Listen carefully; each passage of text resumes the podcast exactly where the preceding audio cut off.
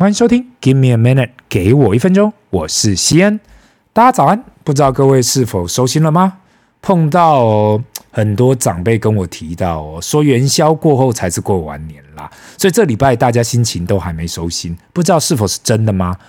感觉哦，是的，听众啊，也麻烦留言跟我讲一下。而对我而言呢，可能。我比较没有那种休假模式啦，所以一直都有在注意所有的一切。过去曾经碰到不少事业做得很成功的前辈跟我提到啊，他都没在放假的。过农历年的时候呢，他就去欧美见客户，然后圣诞节呢就在亚洲跑。有时候听到这点啊，我只能很敬佩他，难怪事业会这么成功。另外呢，这次过年呢、啊，虽然有不少人都说有在听《给我一分钟》这个 Podcast，却听到很多人跟我反馈说，他们都没有在投资，特别是二十到三十岁的这个族群。坦白说，我还蛮惊讶的。想说《给我一分钟》这个 Podcast 都已经开了快一年，竟然还有人听了没有开户啊，没做任何投资。我有时候听到人呐、跟我提到出都已经出社会十年还不曾做过任何的投资啊，只有放定存，最多最多储蓄险，我内心都凉了。不要说自古以来啦，就最近十年呢，如果你只把你的固定的薪水放定存呐、没有投入任何的资产，是或是任何的投资啊，自己就是投资自己也好啊，那真的就损失大了。那个损失其实是你自己看不到的。那种通货膨胀的损失啊，很像你看到水龙头开着那种滴水状，慢慢这样滴滴滴滴滴，你手上定存呐、啊，就把你的购买力给侵蚀掉了。不管呐、啊，你是想要投资股票或债券，请麻烦先去开户，这是最基本的要件。如果你认为金融商品不好，你不喜欢，It's OK。你喜欢不动产，至少也先去看房，另外也去了解你可以贷款多少。如果你说你钱多到三辈子用不完，不用去管投资或是其他的收入，你只是单纯来听气氛的，那也 OK 啊。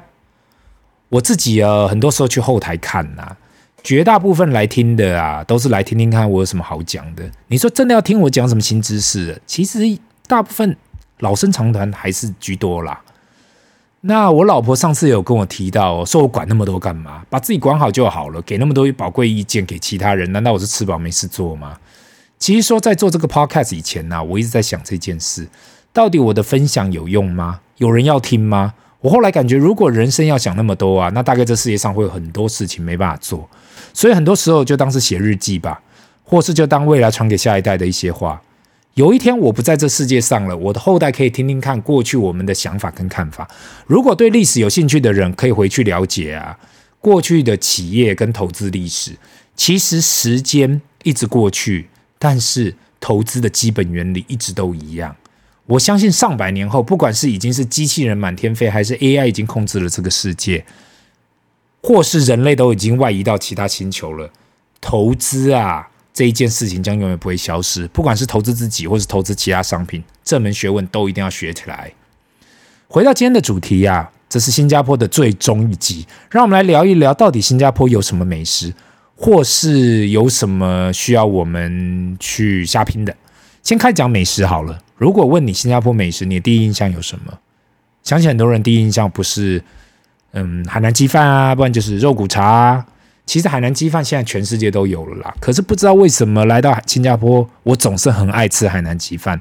话说，海南鸡饭的由来，这个海南鸡又不是从海南来的，怎么会在新加坡叫海南鸡饭呢？因为实际世纪末二十世纪初的时候啊，华人搬到马来西亚、新加坡这个地带，这个这个这个地方，把鸡饭带到这里，久而久之呢，因为大家的习惯就叫海南鸡饭，简称鸡饭。自始至终呢，到底海南鸡饭是新加坡的美食还是马来西亚的美食，我们就不要去计较了啦。我自己是非常喜欢吃海南鸡饭，但是这一次蛮遗憾的，天天海南鸡饭竟然整个过年都没有开，害我还特别住近一点的地方比较方便吃，真的很残念。虽然在新加坡不同的地方都有吃到海南鸡饭啦，但是毕竟呢、啊，住在离 Maxwell 熟食中心不远的地方。连我搭上 taxi 呀、啊，华人大叔都说今年过年真的很多店在休息，所以特别的冷清，也可能是因为下大雨的关系。很多人对于海南鸡饭的口感有不同的意见，但是我就是很喜欢吃那个鸡肉跟鸡油饭，简简单单的，但却让我很难忘。特别是加上旁边的三色酱，有黑色淋酱，可能是酱油基底的；绿色葱酱，葱基底的；跟红色辣椒酱，把鸡肉沾上这这三种酱料，真的很开胃。另外，虽然在台湾已经吃过了了凡香港油鸡饭面，这一次也因为过年下大雨，没特别绕过去吃，真的残念呐。如果对这间不了解的人，其实只是原本只是一间新加坡的小贩啦，却也是世界上第一个拿到米其林一颗星的小贩。那它的主打其实就是那种呃酱油的古油的油鸡饭啦。但是如果可以去牛车水的本店尝尝味道，也是一个很开心的事啊。另外一个大家耳熟能详的美食，就是新加坡的肉骨茶巴格德啦。新加坡有肉骨茶，马来西亚也有肉骨茶，到底有什么差异呢？新加坡的是潮州白汤派的，汤头是适用那种大蒜跟胡椒提味，所以你一喝下去，汤头就有满满的胡椒味。一般人其实有些人很喝不太习惯。那我们这次我的 Gary 同学推荐到附近的我们住的附近的欧南园雅华肉骨茶，过去香港的特首也也有去吃过，真的就是传统的新加坡肉骨茶，配上白饭、面线、猪脚、油条、卤蛋、豆干、青菜，真的是很满足的一餐呐、店家还有给小朋友喝不辣的白汤，因为它的汤啊是真的是蛮胡椒味很重，小朋友喝不下去的啦。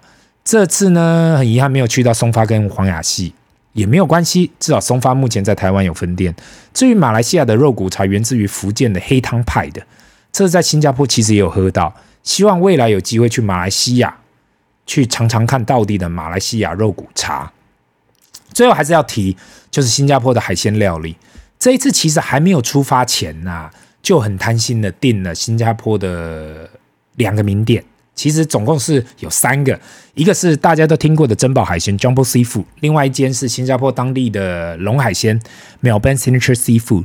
因为呢，五爪白海鲜在市中心的分店都关了，可能是因为疫情的关系，只剩下东海岸的本店。说但是因为真的实在懒得杀过去，所以没订。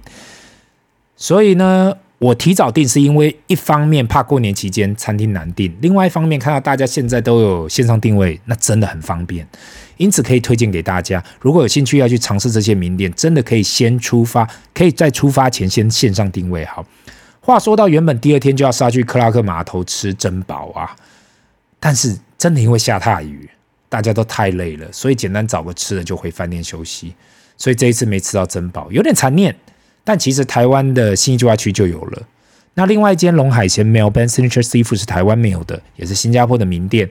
这次特别选了在我们住的附近的 Tahong Pagar 店来品尝。